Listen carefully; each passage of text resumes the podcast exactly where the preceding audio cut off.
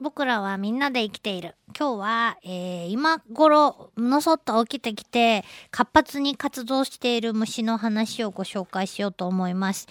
えー、そもそもですね、今ぐらいの時期になると、もう本当にぱったり虫の姿を見かけなくなりますし、えー、それでも最後まで、えー、一生懸命ですね、空中で頑張っていたジョログモの姉さんたちの姿もついこの間、ついにですね、見かけなくなってしまいました。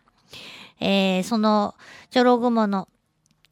えー、壊れた網にはいっぱいもみじが引っかかってたりしてね、意外とそれはそれで風流だったりするんですけど。で、まあ多くの生き物があ死んでしまったりだとか、もう眠りに入ったりだとか、あ静かに過ごす時期になってはいるんですけども、えー、実は今頃から起き出して、えー、活発に、動き回った挙句の果てにですね、恋に落ち、子孫を残すために卵を産んだりする虫がいます。えー、数少ない冬に強い昆虫と言えると思うんですけど、えー、今日紹介するのはアルファルファタコゾウムシというゾウムシの仲間。で、えっ、ー、と、まあ、この虫のことを調べるきっかけになっていたのは、あ、きっかけになったのはですね、あの、春先に、レンゲ摘みというのは今もうレンゲ畑そのものが減ってきてるので、今の子供さんとかなかなかできないと思うんですけど、まあ昔みんなやったと思うんです。で、まあ大きくなってもやりたいもので、えー、数年前の春先に、あの、近所のおばちゃんのレンゲ畑にお邪魔しますときちんと断ってですね、やっぱ大人がやるときは、ちゃんと断らないと怒られそうなんで、子供と違って。おば、あの、畑の持ち主のおばちゃんがいたんで、レンゲ積ましてくださいっつって積んでたんですね。そしたら、なんでその余裕で積んでたかっていうと、レンゲの花に子供の頃はですね、青虫とかそういう私の苦手なニョロニョロした、あ芋虫とかついてたことなんてなかったので、えー、余裕だったんですけど、そのレンゲの花の中にちっちゃい青虫がいるのを見つけて、うえって、こんなやつ昔おったっていうね、ちょっと驚きがあって、一体誰なんだと。お前は誰なんだということで調べ上げたわけなんです。したら、それが、どうやらアルファアルファタコゾウムシの幼虫であるらしいということが分かって、ちょっと衝撃を受けたんですけども、えー、もともとヨーロッパ原産の虫で、えー、北アフリカや北アメリカにも分布しているということが知られているんですけども、日本にはいなかったと。で、えー、初めて見つかったのが、あまあ、それまでに入ってきてたのかもしれないけど、初めて、えー、なんじゃこいつはつって、えー、調べが入ったのが、1982年、昭和52年、しかも福岡県、沖縄県で発見されたと。なるほどねと思ったんですが、この時私すでに12歳なんですね、82年。で、その前から言ったかもしれないけど、子供の頃にレンゲのお花摘みをしてて、こいつに出会わなかったのは、そのせいかもしれないなと、それまではいなかった虫と考えることが、まあできたんですね。でもびっくりしちゃったんですけど、で、その後、九州、四国、中国地方、いろんなところで発生が確認されているそうなんです。もう和歌山とかね、大阪、兵庫でも見つかったと。で、えー、見つかっ私が見つけたのは、青虫の状態。幼虫ですね、要するにね。幼虫なんですけど、成虫は、えー、それもちっちゃいんですよね。4ミリから5ミリぐらいの大き、6ミリ半ぐらいの大きさで、えー、体は灰色がかった、あ色。うん。で、まあ、地味なやつ。まあ、ゾウムシって大概みんな地味ですけど、地味なやつなんですね。で、なんでゾウムシっていうかっていうと、ゾウみたいな長い鼻、花じゃなくて本当は口なんですけど、があるので、えー、ゾウムシという名前が付けられているんですけど、えー、で、幼虫は最初孵化した、最初、まあ、お母さんたちが4、4ミリから6ミリぐらいなんで、卵もちっちゃそうですし、幼虫もちっちゃそうなんですけど、えー、孵化したばっかりの時は透明で、だんだん緑色になってくると。やっぱりね、って。ね。えー、ゾウムシの幼虫、大体その、なんていうか、白いやつ多いんですけど、あのカブトムシの幼虫みたいにね、アルファアルファタコゾウムシの場合は緑色と。それは生活する場所から行くと緑の方が、あー、便利かろうなと、目立たんめえなと思うんですけど、で、お母さん、大人になって4ミリから6ミリ半ぐらいなんですけど、幼虫は最終的になんと1センチぐらいまでの大きさまで育ちます。うん。確かに。私が見たのもそれぐらいの大きさなんですけど。で、えー背中に一本ですね、綺麗な白い線が、はっきりわかる白い線があるんです。これがすごい特徴だ的だったので、あのー調べもね、調べつきやすかったんですけども。で、頭が黒くて、足はね、あのーはっきりした足はないです。うん。しがみつくのに、お腹のとこにちょっとイボイボしたですね、突起があるということなんですね。で、えー今のお話によりますとですね、私が話したところによりますと、レンゲのシーズンが幼虫だということは皆さんお分かりだと思います。で、年に1回成虫が、まあ、生まれてくるわけなんですが、春先、レンゲが咲いてる頃が幼虫ですから、5月から6月ぐらいに成虫になるわけですね、順調に育つと。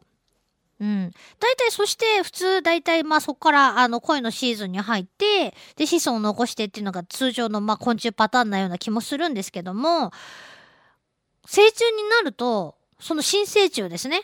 えー、何をするかっていうと、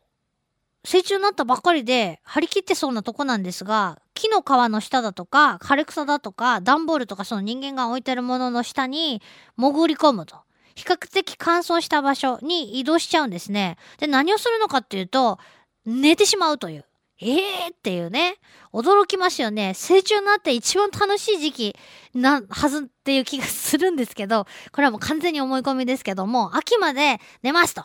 これをですね、だから春先というか、まあ、初夏から夏の一番まあ厳しい間ですね、この時期に寝てしまう、眠ってやり過ごすことを仮眠、夏の眠りと書いて仮眠と言いますよという話は前もしましたけども、アルファアルファタコゾウムシは仮眠する、昆虫なんですね。で、えー、今時期というか11月頃からね、起きてくる。半年も眠り続けて、で、やっと11月頃に起きてきて、えー何をするかっていうと、アルファアルファ。ね。えーアルファアルファ。これまあ人が植えてるものですよ。アルファアルファとか、レンゲソウとか、シロツメクサ。いわゆるマメ科の植物の葉っぱを食べて、えーそして交尾をして産卵すると。えー、なんで今頃そんな葉っぱなかろうもんと思いきやですね、11月ぐらい、田んぼにレンゲの種巻かれていて、レンゲの種から発芽した若葉の季節なんですね、11月頃っていうのは。田んぼ見てうっすら緑色の丸っこい葉っぱの、あのーものがブワーって咲いてたら、それは誰かがですね、レンゲの種をまいたにちげえねえということで。で、その葉っぱを食べて、もりもり食べて、で、産卵するということなんですね。えー一箇所に約10個ぐらい、あの、茎や葉っぱのね、えー絵に卵を産みつけて、で、まあ、条件が良ければ、12月から5月ぐらいまで冬眠せずに卵をどんどん産み続けると。寒さ、暖かさに強い、えー不思議な昆虫。で、1匹で、なんと一生のうちに約1000個ほどの卵を産み続けるということなんです。で、3月の上旬に幼虫が卵から帰って、レンゲの新芽とか葉っぱを食べて、で、どんどん大きくなると、えー4月には花まで食べるようになると。それでまあ花を摘んでて、こやつに出会ったということなんですけどね。で、まあ5月上旬から羽化して、6月下旬に、えー羽化のピークを迎えるということなんですね。これね、結局ね、どういうことなのかなって考えたんですけど、まあ考えても想像の域を出ないんですけど、夏の間に冬眠、じゃないや、仮眠に入るのは、暑いのが苦手っていうのももしかしたらまあヨーロッパ原産ですし、暑いのが苦手なのかもしれないですけど、北アフリカの方にもいるってことを考えると、うん、暑いのが苦手っていうよりも、食べるもの、幼虫が食べるうマメ科の植物のレンゲとかの葉っぱとかが、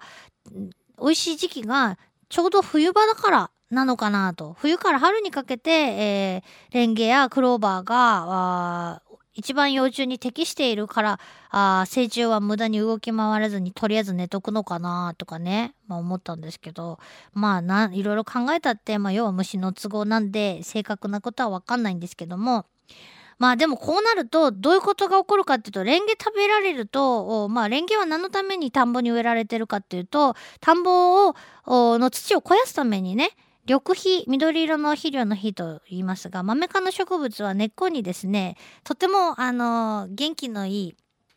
バクテリアを住まわせていて、えー、それがですねいろいろなことをしてくれるおかげで土の土がとてもいい土になるということでそのレンゲは咲いた後ですねあの田んぼにそのまますき込まれているんですよね。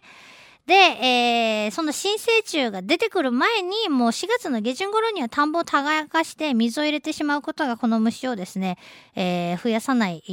一番いい方法だと考えられてるんだそうですけど。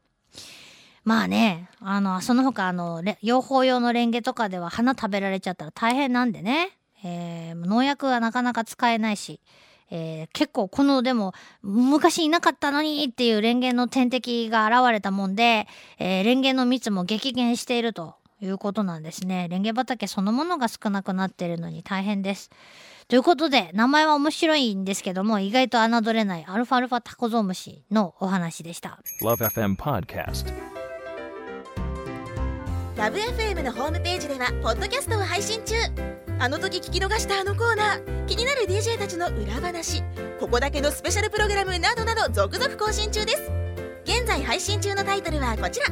Words around the world. 僕らはみんなで生きてる。プサンホットラインミュージックプライマリー4ポッドキャスト君が世界を変えていく。ハピネスコントローラー。プラダケシロールスマートフォンやオーディオプレイヤーを使えばいつでもどこでもラブ FM が楽しめます私もピクニックの時にはいつも聞いてるんですよ。LoveFM Podcast ちなみに私はハピネスコントローラーを担当してます。聞いてね